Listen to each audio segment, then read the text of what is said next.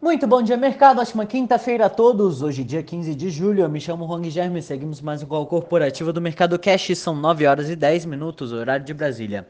Índice S&P 500 Futuro indicando queda de 0,27% e o índice Bovespa Futuro indicando queda de 0,20%. O Ibovespa encerrou o dia de ontem em alta de 0,19, cotado aos 128.406 pontos, praticamente estável, seguindo o desempenho das bolsas americanas. O otimismo veio das sinalizações do presidente do Fed, que falou na Câmara dos Representantes e indicou que vai demorar ainda para o Fed alterar a sua política monetária ultra expansionista.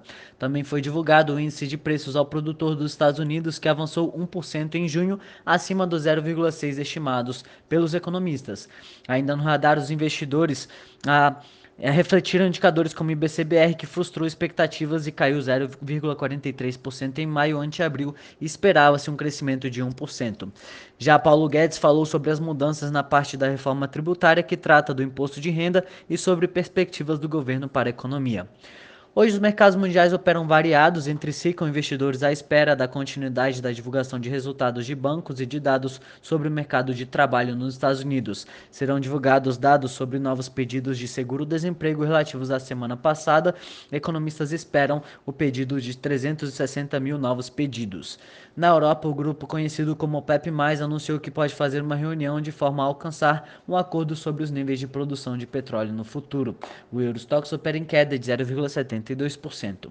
No mercado asiático foram divulgados dados oficiais do governo da China que indicam que o PIB do país cresceu 7,9% no segundo trimestre em comparação com o mesmo período do ano passado. O patamar fica abaixo da expectativa dos analistas de alta de 8,1%. Também foram divulgados dados sobre as vendas no varejo em junho, que avançaram 12,1% em comparação com o mesmo período do ano anterior, acima da expectativa de 11%, e a produção industrial chinesa subiu 8,3% na base de comparação, frente à expectativa de 7,8%. A bolsa de Xangai fechou em alta de 1,02%. Entre as commodities, os contratos futuros do minério de ferro negociados na bolsa de Dalian fecharam em alta de 1,61% e o petróleo Brent opera em queda de 1,40%. 44%. No cenário corporativo, temos notícias da Companhia Brasileira de Alumínio que estreia hoje na B3. O seu IPO ocorreu nesta semana, levantando 1,6 bilhão de reais com ação precificada a R$ 11,20. Os recursos destinados para o caixa da empresa são para financiar projetos de expansão e aquisições conforme informações do prospecto.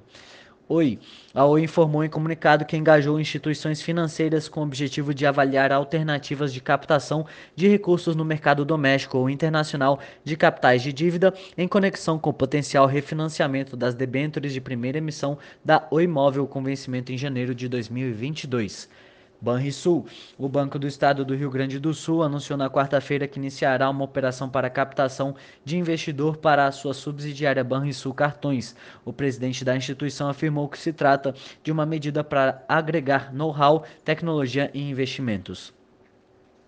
Lave. A Lave divulgou a prévia operacional do segundo trimestre de 2021. A companhia fez no período o lançamento do Vila Versace, maior projeto da história da incorporadora. Foram ofertadas 409 unidades e ao final de junho o projeto possuía 65% do seu valor geral de vendas vendido.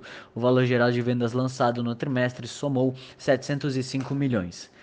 RNI. Os lançamentos da RNI tiveram queda de 2% no segundo trimestre na base anual a 147,4 milhões e as vendas líquidas caíram 9% para 137 milhões.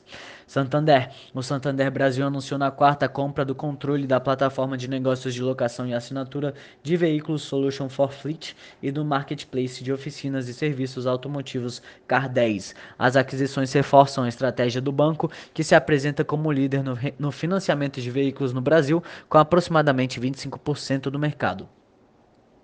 BR Distribuidora. A BlackRock elevou sua fatia na BR Distribuidora para 5,01%, passando a deter 58 milhões de ações da empresa. General Shopping. A General Shopping informou na quarta-feira que seus acionistas aprovaram a saída voluntária da companhia do segmento especial de listagem Novo Mercado com a dispensa da realização de oferta pública de aquisições de ações e consequente migração para o segmento básico de listagem.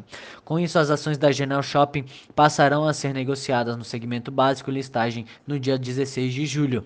O anúncio acontece semanas após a rival Iguatemi ter anunciado proposta de reestruturação societária. Eletrobras. Na quarta-feira, o presidente da Eletrobras afirmou que a empresa estuda realizar novo plano de demissão consensual ainda neste ano, antes da privatização. O executivo pontuou que a companhia já vem realizando diversos PDCs como parte de um projeto de reestruturação da empresa que teve início em 2016. PetroRio. A PetroRio informou na quarta-feira que concluiu a interligação entre campos do, do povo de Tubarão Martelo, criando um polo de produção de campos maduros na bacia de Campos, que deve representar uma economia de 50 milhões de dólares por ano para a empresa. Equatorial. Na quarta-feira, o novo presidente da distribuidora de energia gaúcha, Maurício Veloso, afirmou que a empresa pretende intensificar investimentos em projetos de expansão e melhorias após ter sido arrematada em leilão pela Equatorial Energia, incluindo a construção de três novas subestações. Aeres. A Aeres informou que vai captar 500 milhões de reais em debêntures para pagar dívida e reforçar o caixa.